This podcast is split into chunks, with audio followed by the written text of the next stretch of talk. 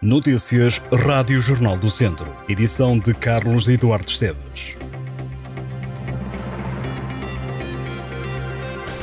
Há um ano, três casas foram assaltadas nos conselhos de São Pedro do Sul e de Castro Daire. Os proprietários apresentaram queixa, a GNR desenvolveu um conjunto de diligências que culminaram com a detenção de 15 pessoas e a constituição de 29 arguídos. O processo teve início em Viseu, mas no decorrer da investigação as autoridades perceberam que se tratava de uma rede que atuava em vários pontos do país e que, além de casas, assaltava lojas. Ao todo, o grupo fez 57 furtos a residências e 94 a estabelecimentos comerciais em 15 distritos. Nas casas, os suspeitos roubavam sobretudo ouro, dinheiro, relógios, bijuteria e artefactos que fossem fáceis de voltar a vender. Os assaltos nas casas eram normalmente feitos durante o dia, quando os proprietários se ausentavam para trabalhar. Quanto aos estabelecimentos comerciais, escolhiam sobretudo estabelecimentos de roupa, roupa desportiva, malas ou distribuição alimentar. Na operação, entre outro material, foram apreendidos três veículos de alta cilindrada, mais de um quilo de ouro em pinhores, mais de um quilo de ouro vivo, dois fornos destinados à fundição do ouro, centenas de peças de roupa de várias marcas conceituadas, 32 relógios também de várias marcas conceituadas, pulseiras, brincos, anéis e vários equipamento informático. Ao todo, na operação policial, foram detidos 11 homens, 4 mulheres, entre os 22 e os 56 anos, e foram constituídos arguídos 7 homens e 7 mulheres com idades entre os 35 e os 85 anos. A sinistralidade na A25 aumentou no ano passado. A autoestrada que atravessa o distrito de Viseu teve em 2022 um total de 199 acidentes, mais 62 em comparação com 2021, em que foram registados 137 sinistros.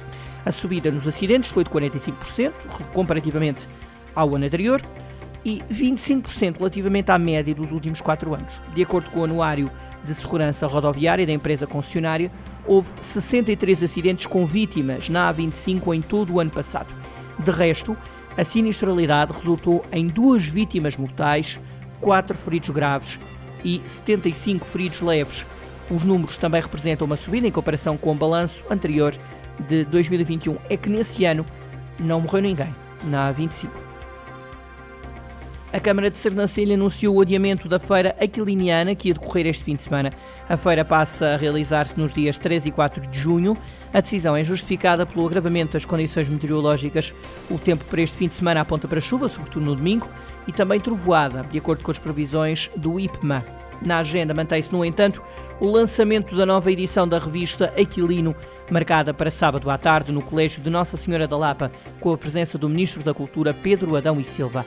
A feira aquiliniana entra este ano na edição número 13, na altura em que se assinala os 60 anos da morte de Aquilino Ribeiro. A Feira Aquiliniana decorre de 3 a 4 de junho, conta com atuações de grupos etnográficos e de teatro, ranchos folclóricos, grupos de concertinas e de fado à desgarrada, animação de rua e dramatização de excertos das obras de Aquilino, além de uma mostra de artesanato e de produtos regionais, recriando o ambiente que se vivia na Lapa em finais do século XIX e inícios do século XX.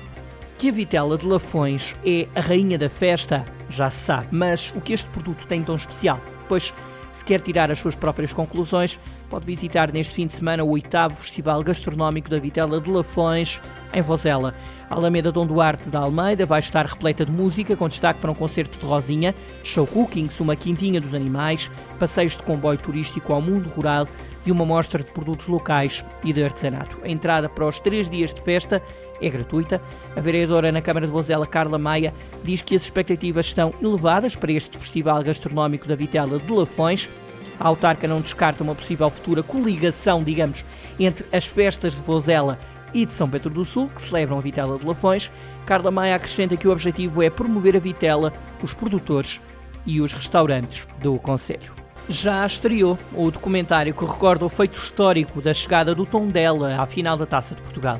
Durante uma hora, o clube lembra os melhores momentos vividos na temporada 2021-2022 no documentário chamado A Caminhada Auriverde. Na obra há relatos dos treinadores que lideraram o Tondela nessa temporada, Paco Ayestaran e Nuno Campos, dos jogadores, de alguns adeptos, como o músico Samuel Lúria, que é natural de Tondela, e do presidente do clube. Na sessão de apresentação do documentário, Gilberto Coimbra prometeu que tudo vai fazer para que o Tondela volte à Primeira Liga e lembrou que com a chegada à final da taça o Clube Beirão escreveu uma página na história do futebol português.